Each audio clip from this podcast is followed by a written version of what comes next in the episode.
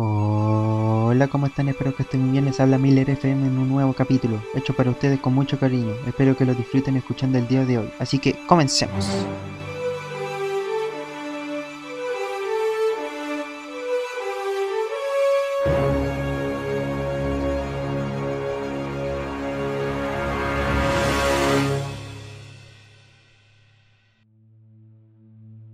Para mí es un agrado que usted me esté escuchando ya en este segundo capítulo. De verdad darle las gracias a todas esas personas con sus mensajes de apoyo.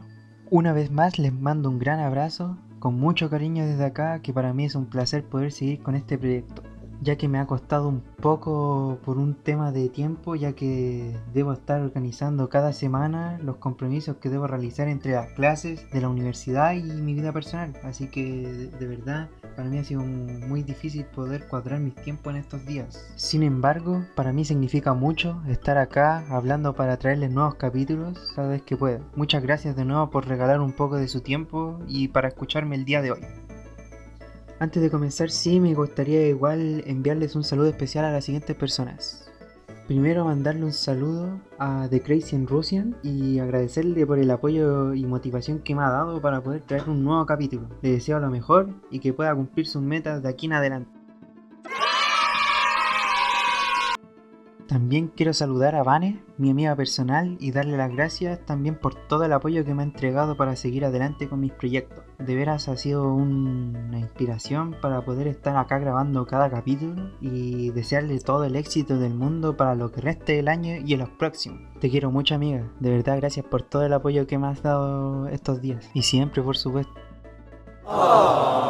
También quiero saludar al Beas, al Moya y a la Gili que también siempre están cuando los necesitan y agradecerles también todo el apoyo que me han entregado para poder seguir con los capítulos. De verdad, gracias chiquillos, los quiero mucho.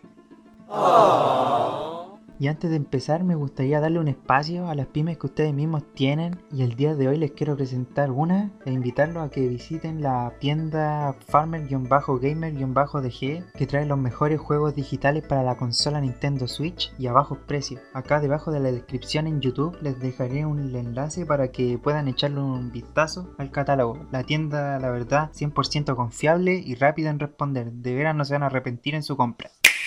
Después de todo lo mencionado, vamos con el capítulo.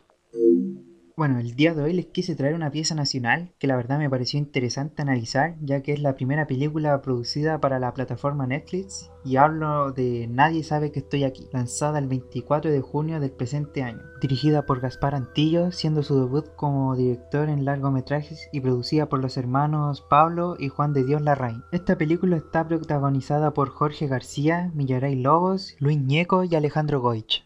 La película narra la historia de Memo, que de niño demostraba tener una voz privilegiada para el canto y que tenía un futuro siendo una estrella de pop. Sin embargo, su físico no cumplía con los estándares para la industria de la música, por lo que traen a otro niño que interprete las canciones que Memo grababa para poder cantarlas a través del playback, trayendo para Memo obstáculos que lo terminaron por arruinar su carrera como estrella juvenil, llevándolo a trabajar junto a su tío en el campo al sur de Chile.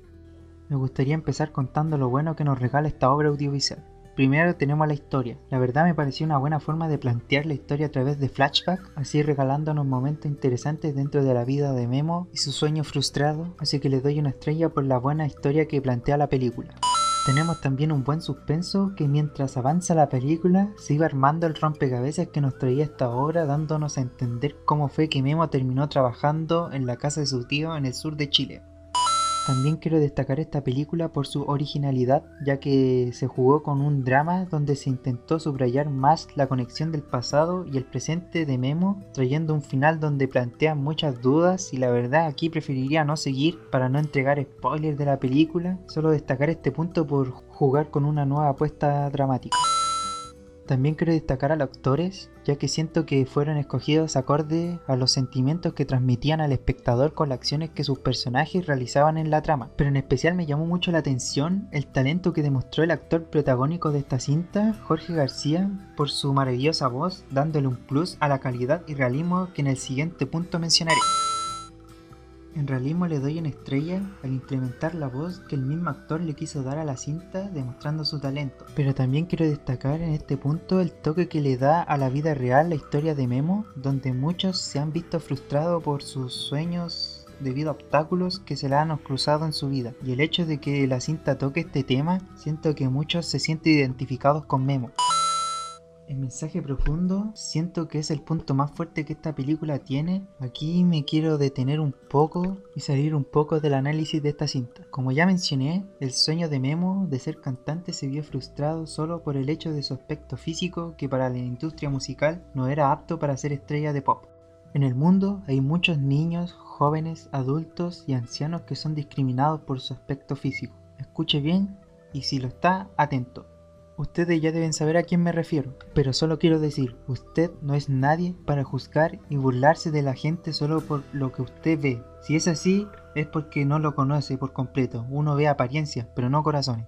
Si usted se quiere burlar de alguien solo porque es alto o bajo, lindo o feo, blanco o moreno, rico o pobre, hombre o mujer, joven o viejo, de verdad que usted es un ignorante. Personas como usted solo dejan que el mundo siga como está en una burbuja provocando que mucha gente sufra de bullying, que muchas mujeres sufran agresiones, que muchos ancianos sean vulnerados. De verdad basta, basta con la discriminación, basta de juzgar sin conocer a las personas. Si seguimos así, tarde o temprano el mundo se nos vendrá abajo. Si usted quiere ser respetado, respete. Si quiere ser escuchado, escuche, pero deje de juzgar sin saber cómo es la otra persona. De verdad que el cambio debe venir desde la conciencia, para ojalá que en algún momento tener un mundo mucho mejor para que los niños y las futuras generaciones tengan un lindo futuro que ojalá nosotros que habitamos en este mundo podamos entregarles. Solo eso quería decirles y tomen conciencia de lo que hacen y ser consecuentes de lo que dicen frente a los demás que son juzgados. Ojalá todos puedan procesar y tomar conciencia de lo que le acabo de decir y le doy las gracias por darse el espacio en su día para poder escuchar lo que les acabo de decir. Así que con todo lo que ya mencionamos continuamos con el análisis de la película. Mencionaba que el mensaje que entregaba esta cinta es muy fuerte y de verdad puede llegar a impactar con el espectador que observa la película, así que le doy una estrella por ese detalle. La banda sonora también es bien acertada para darle un toque más dramático al contexto donde se desarrolla la historia, destacando igual la canción Lema interpretada por el actor Jorge García, Out of Sight, describiendo perfectamente los sentimientos de Memo durante la película. Ahora hablemos de los puntos débiles de la película. Primero siento que la película no tiene un buen marco, ya que hay personajes que no encajaron del todo para resolver algunos vacíos que de todas formas había en la vida de Memo. Por ejemplo, no hubo ningún personaje que explicara exactamente cómo llegó Memo a vivir con su tío Braulio. Y aunque a pesar de que se hizo una pequeña mención por parte del padre de Memo interpretado por Alejandro Goich, no lo supo aclarar claramente y esos vacíos pueden jugar en contra en el desarrollo de la trama. También otro punto que quiero tocar es la composición para la solución de la trama. Si bien Memo logró mostrar su talento en público, nunca logró la satisfacción que él siempre deseó dentro de la franquicia musical y para no dar más detalles de nuevo, para no mencionar ningún spoiler ni nada por el estilo, solo quiero mencionar ese detalle y lo dejo a criterio de ustedes que si han visto la película. También otro punto que no sobresalió la cinta fue en efectos especiales, ya que de verdad acá se tenía una gran obra que se desperdició en este punto, donde en ningún momento de la película sentí que resaltar el juego con la cámara ni con un juego de luces para darle un poco más de oscuridad, para resaltar mucho más un ambiente dramático. En resumen, esta cinta me pareció un buen drama y de nuevo resalto el excelente mensaje que nos regaló esta cinta. Sin embargo, faltó desarrollar algunos vacíos que nos dieron respuesta dentro de la vida de Memo, así que con todos los criterios ya mencionados, a esta cinta le doy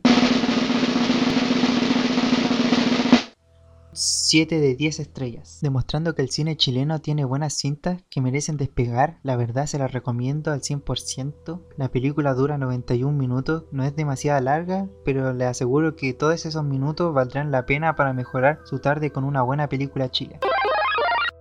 Esta obra cinematográfica me pareció muy interesante analizar teniendo en contexto que durante los últimos años el cine chileno viene en alza después de los galardones de los Oscars que en otras obras producidas en este país han obtenido como lo es el caso de Historia de un oso, obteniendo el premio al mejor cortometraje animado del año 2014. Y luego tenemos el caso de Una mujer fantástica obteniendo el premio al mejor largometraje extranjero en el año 2018. Después de experimentar estas instancias, el cine chileno ha demostrado que no hay que mirarlo en menos, sabiendo que no hace muchos años sufrió una crisis en taquilla desvalorando las obras nacionales. En este caso tenemos a Nadie sabe que estoy aquí, que nos trajo una gran historia y un lindo mensaje y enseñarnos muchas cosas, pero principalmente a no enjuiciar a alguien solo por su físico. Y de verdad si va a juzgar a alguien solo de vista, le invito a ahorrarse sus comentarios, porque usted no es nadie para juzgar a las personas por su físico, ya que cada uno puede tener lindas cualidades y usted solo no tiene conocimiento de ellas. Bueno, en fin, hasta acá dejo el capítulo, espero que le haya gustado, si es así no olvide dejar su like y darle al botón de suscripción y a la campanita si no quiere perderse ningún capítulo acá en YouTube y acá en Spotify darle a la opción de seguir.